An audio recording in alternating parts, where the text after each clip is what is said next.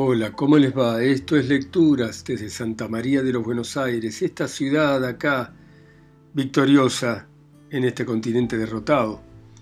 Y vamos a continuar con Saint-Exupéry y su Tierra de Hombres, y en este su debut como correo, y sigue de esta manera. También sorprendía las confidencias que cambiaban en voz baja. Se referían a dinero, enfermedades, a preocupaciones domésticas tristes. Mostraban los muros de la cárcel deslucida en la que aquellos hombres se habían encerrado y de pronto se me apareció la cara del destino. Compañero mío aquí presente, viejo burócrata, Nadie te permitió evadirte y vos no sos responsable de eso. Construiste tu paz a fuerza de bloquear con cemento como lo hacen las hormigas las salidas hacia la luz. Te enroscaste en tu seguridad burguesa, en tus rutinas, en tus sofocantes ritos de vida de provincia. Alzaste un humilde muro contra los vientos, las mareas y los astros. No querés inquietarte por grandes problemas. Ya tuviste bastante con olvidar tu condición de hombre. En modo alguno sos el habitante de un planeta errante. No te planteas preguntas sin respuesta.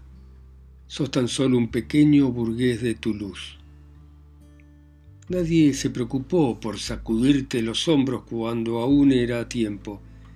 Ahora la arcilla de que está formado se secó, se endureció, y nada en adelante será capaz de despertar al poeta, al músico dormido, al astrónomo que quizá habitaban en ti desde un principio. Ya no me quejo de las ráfagas de lluvia. La magia del oficio me abre un mundo en el que me habré de enfrentar antes de un par de horas a los negros dragones y a las cimas coronadas por cabellos de relámpagos azules. Y cuando llegue la noche, allí ya libre, voy a leer mi camino en las estrellas. Así se desarrollaba nuestro bautismo profesional y así empezábamos a viajar. Esos viajes la mayoría de las veces carecían de historias. Bajábamos en paz como nadadores de oficio a las profundidades de nuestro mundo. Un mundo que hoy está bien explorado. El piloto, el mecánico y el radiotelegrafista no se embarcan ya en una aventura ahora se encierran en un laboratorio. Obedecen un juego de agujas y no al desarrollo de los paisajes. Las montañas afuera están envueltas en las tinieblas, pero ya no son montañas. Son potencias invisibles cuya distancia hay que calcular. El radiotelegrafista anota con sabiduría las cifras bajo la lámpara, el mecánico puntea el mapa y el piloto corrige la ruta si las montañas han derivado, si las cimas que él quería doblar a la izquierda se desplazaron frente a él con el silencio y con el secreto de preparativos militares. En cuanto a los radiotelegrafistas de guardia en tierra, van anotando en sus cuadernos en el mismo instante el mismo dictado de su compañero. Medianoche y cuarenta, ruta en 230, sin novedad a bordo. Hoy las tripulaciones viajan de esa manera. No tienen la sensación de estar en movimiento. Están lejos como de noche en el mar de todo punto de referencia. Sin embargo, los motores llenan este habitáculo iluminado con un estremecimiento que altera su sustancia. Y las horas se demigajan, y en esos cuadrantes, en las lámparas de la radio, en las agujas, se produce toda una invisible alquimia.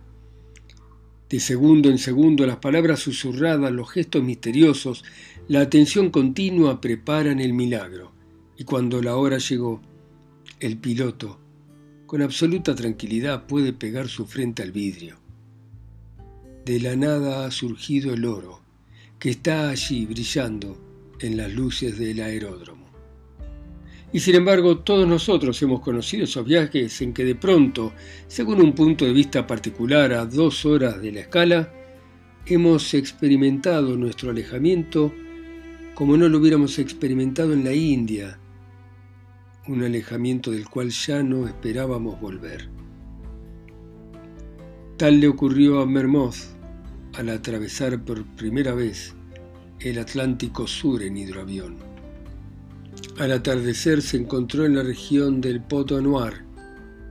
Frente a él vio amontonarse minuto a minuto colas de tornados, como si se construyera una pared y enseguida la noche instalándose sobre esos preparativos, disimulándolos. Y cuando una hora después se escurrió por debajo de las nubes, se encontró en un reino fantástico. Allí se alzaban trombas marinas acumuladas, en apariencia inmóviles, como los pilares negros de un templo que soportaban hinchados en sus extremos la oscura y baja bóveda de la tempestad. Pero a través de los desgarros de la bóveda descendían haces de luces y brillaba la luna llena entre las columnas sobre las losas frías del mar. Hermos prosiguió su ruta a través de aquellas ruinas deshabitadas, corriendo oblicuamente de un canal de luz a otro, contorneando aquellas columnas de gigantes donde sin duda rugía la ascensión del mar, avanzando durante cuatro horas a lo largo de aquellas coladas de luna hacia la salida del templo. Y el espectáculo era tan abrumador que recién después que hubo atravesado el Poto Noir, Mermós se dio cuenta de que no había sentido miedo ni por un instante. También recuerdo una de aquellas horas en las que se atraviesan los límites del mundo real. Los datos radiogoniométricos comunicados por las escalas arianas habían resultado falsos durante la noche y nos habían engañado seriamente a Neri, el radiotelegrafista y a mí. De pronto vi brillar el agua en el fondo de un claro practicado en la niebla. Doblé bruscamente en dirección a la costa. No podíamos saber cuánto tiempo hacía que nos precipitábamos hacia el mar. Ya no estábamos seguros de poder alcanzar la costa, quizá no tuviéramos suficiente nafta. Además, una vez alcanzada la costa, todavía necesitábamos encontrar la escala Ahora bien era la hora en que ni la luna llegaba a su ocaso. Sin datos angulares, además de sordos, nos íbamos volviendo poco a poco ciegos. La luna se acababa de apagar como una brasa pálida entre la niebla parecida a un banco de nieve, y el cielo por encima de nosotros se cubría a su vez de nubes. En adelante navegábamos entre aquellas nubes y aquella bruma, en un mundo vacío de luz y de sustancia. No nos respondían las escalas, renunciaban a darnos datos sobre nosotros mismos. No tenemos la posición de ustedes y sin posición, va que nuestra voz les llegaba de todas partes y de ninguna. Bruscamente, al fin, cuando ya estábamos desesperados frente a nosotros y algo a la izquierda, un punto brillante apareció en el horizonte. Sentí una alegría tremenda. Neri se inclinó hacia mí y oí cómo cantaba. Aquello no podía ser más que el aeródromo, no podía ser más que un faro, porque el Sahara por las noches se apaga por entero para formar un territorio muerto enorme. Sin embargo, la luz titiró un poco y después se apagó. Habíamos puesto proa hacia una estrella. Había permanecido visible unos minutos en el horizonte, entre la capa de bruma y las nubes, en el momento de ponerse. Después vimos otras luces alzarse. Impulsados por una esperanza muda, dirigimos la proa hacia cada una de ellas una tras otra, y si la luz se mantenía, intentábamos la experiencia. Luz a la vista, ordenaba Neri a la escala de Villa Cisneros. Apaguen el faro y enciéndanlo tres veces. Villa Cisneros apagaba y encendía su faro, pero la luz dura, la estrella incorruptible que vigilábamos, no nos guiñaba el ojo. A pesar de que la nafta se agotaba, mordíamos los anzuelos de oro una y otra vez. Cada vez era la verdadera luz de un faro. Cada vez era la escala y la vida, y un momento más tarde teníamos que cambiar de estrella. A partir de ese momento nos vimos perdidos en el espacio interplanetario entre planetas inaccesibles en busca del único planeta verdadero, nuestro planeta, el único que contenía nuestros paisajes familiares, nuestras ternuras, nuestras casas amigas. Del único que contenía, les voy a revelar la escena que presentó mi imaginación, aunque quizá les parezca infantil. Pero en el corazón del peligro, uno conserva las preocupaciones propias del hombre, y yo tenía sed, y también tenía hambre. Si llegábamos a encontrar Villa Cisneros, continuaríamos el viaje, después de llenar los depósitos de nafta, y aterrizaríamos en Casablanca en la hora fresca del amanecer. Fin del trabajo. Neri y yo bajaríamos entonces a la ciudad. Al amanecer ya se encuentra algún café abierto. Nos sentaríamos ante una mesa fuera de todo peligro y podríamos reírnos de la noche pasada ante unas medialunas calientes y el café con leche. Neri y yo recibiríamos aquel regalo matinal de la vida. Así como la vieja campesina no logra comunicarse con su Dios, sino a través de una imagen pintada, de una medalla ingenua, de un rosario, necesitamos que nos hablen un lenguaje sencillo para que logremos entenderlo. Y en aquel momento, la alegría de vivir se resume para mí en el primer sorbo perfumado y caliente, en la mezcla de leche, de café y de trigo, por medio de la cual nos comunicamos con los pastos tranquilos, las plantaciones y las cosechas, a través de la cual nos ponemos en contacto con toda la tierra.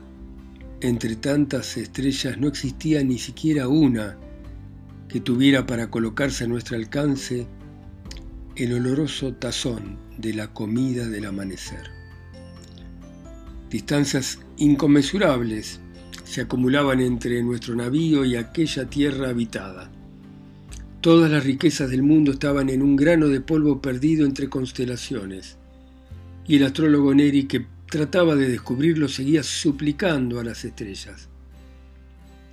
De pronto su puño golpeó mi hombro.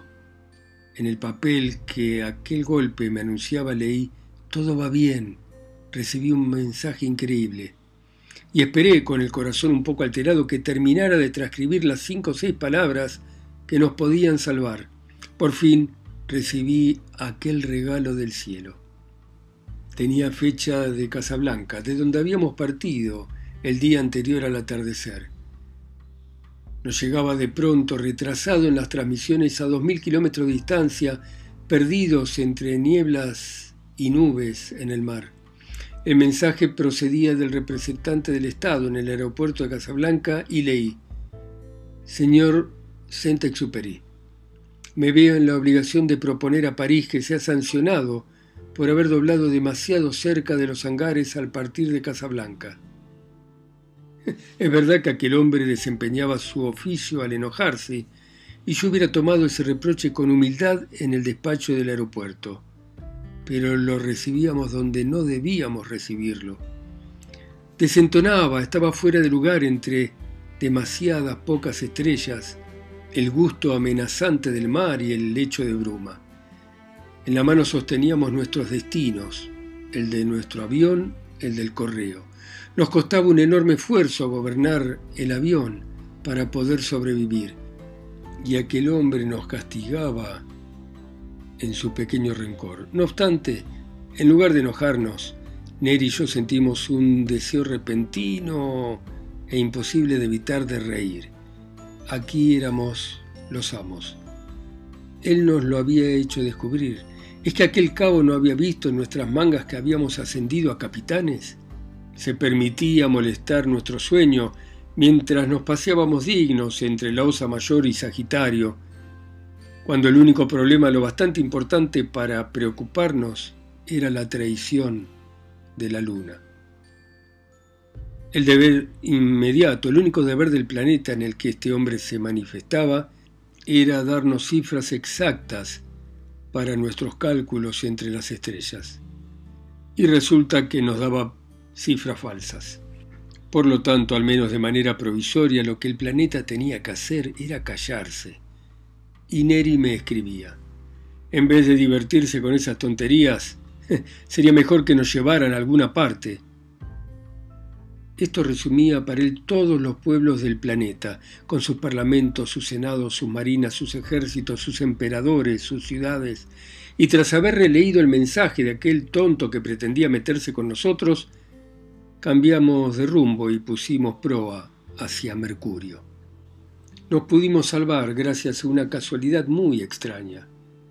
Llegó el momento en que, abandonando la esperanza de llegar a Villa Cisneros, Doblé perpendicularmente a la dirección de la costa y decidí mantener el rumbo hasta que se acabara la nafta. Me reservaba así alguna posibilidad de no caer en el mar. Por desgracia, mis engañosos faros me habían llevado Dios sabe dónde.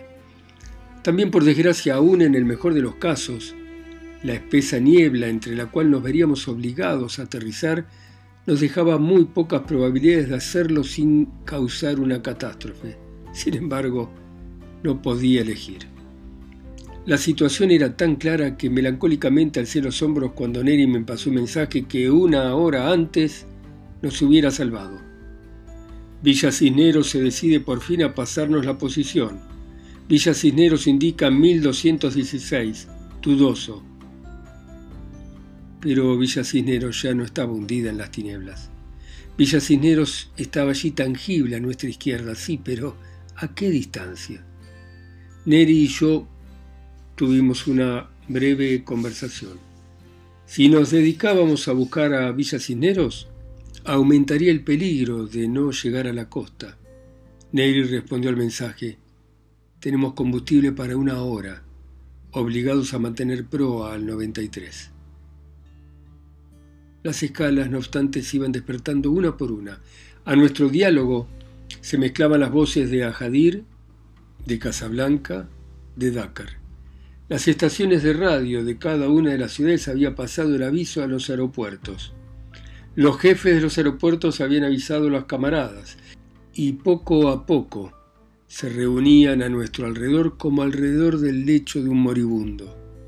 Calor inútil, pero a pesar de todo calor. Consejos que no servían para nada, pero tan cariñosos y bruscamente apareció Toulouse. Toulouse, cabeza de línea, perdida allá abajo a cuatro mil kilómetros. Toulouse se metió de pronto entre nosotros y sin preámbulos dijo, el aparato que lleva no es un F... Olvidé la matrícula. Sí. Bueno, en ese caso tienen dos horas de nafta. El depósito de ese aparato no es estándar. Tienen combustible nada más que para dos horas vayan a Villa Cisneros. De esta manera las necesidades que impone un oficio enriquecen y transforman el mundo. No es necesario siquiera una noche semejante para que el piloto de línea descubra un nuevo sentido a los viejos espectáculos. El paisaje monótono que aburre al pasajero es otro para la tripulación. La masa de niebla que cierra el horizonte dejó de ser un decorado para él por el contrario, va a interesar sus músculos y le va a plantear problemas. La tiene en cuenta, la mide, un verdadero lenguaje la liga a él. Aquí hay una montaña lejana, ¿qué aspecto tendrá? A la luz de la luna va a ser un cómodo punto de referencia, pero si el piloto vuela ciegas, si corrige su deriva con dificultad y duda de su posición, la montaña será peligrosa va a llenar con su amenaza la noche entera lo mismo que una sola mina sumergida que al azar de la corriente destruye la seguridad del mar. Así varían también los océanos. A los ojos de los viajeros simples la tempestad es invisible. Observadas desde lo alto las olas no ofrecen relieve, permanecen inmóviles. Solamente grandes palmas blancas se extienden a sus pies marcadas por nervaduras y aprisionadas en una especie de escarcha. Sin embargo, la tripulación sabe que cualquier clase de amerizaje allí resulta prohibitivo. Aquellas palmas blancas se le presentan como grandes flores venenosas. E incluso cuando se trata de un viaje feliz, el piloto que navega por el tramo de la línea correspondiente no asiste a un espectáculo habitual, no admira aquellos colores de la tierra y del cielo, aquellas huellas del viento en el mar, las nubes doradas del crepúsculo, sino que los medita. Semejante al campesino que recorre su dominio y prevé, a consecuencia de signos, la amenaza de la helada, la marcha de la primavera, el anuncio de lluvias, también el piloto profesional descifra las señales de la nieve, las señales de las nieblas, las señales de la noche tranquila o tormentosa. La máquina que al principio parecía apartarlo de los grandes problemas naturales, ahora los somete a ellos con mayor rigor todavía. Solo, en medio del enorme tribunal que un cielo de tempestades le presenta, el piloto pelea su correo con tres divinidades elementales, el mar, la montaña y las tormentas. Bueno, muy bien. Muchas gracias por escuchar a Antoine de Saint-Exupéry y ustedes en sus países, ciudades, continentes o islas a través de mi voz acá sola y lejos en Santa María de los Buenos Aires. Chao. Hasta mañana.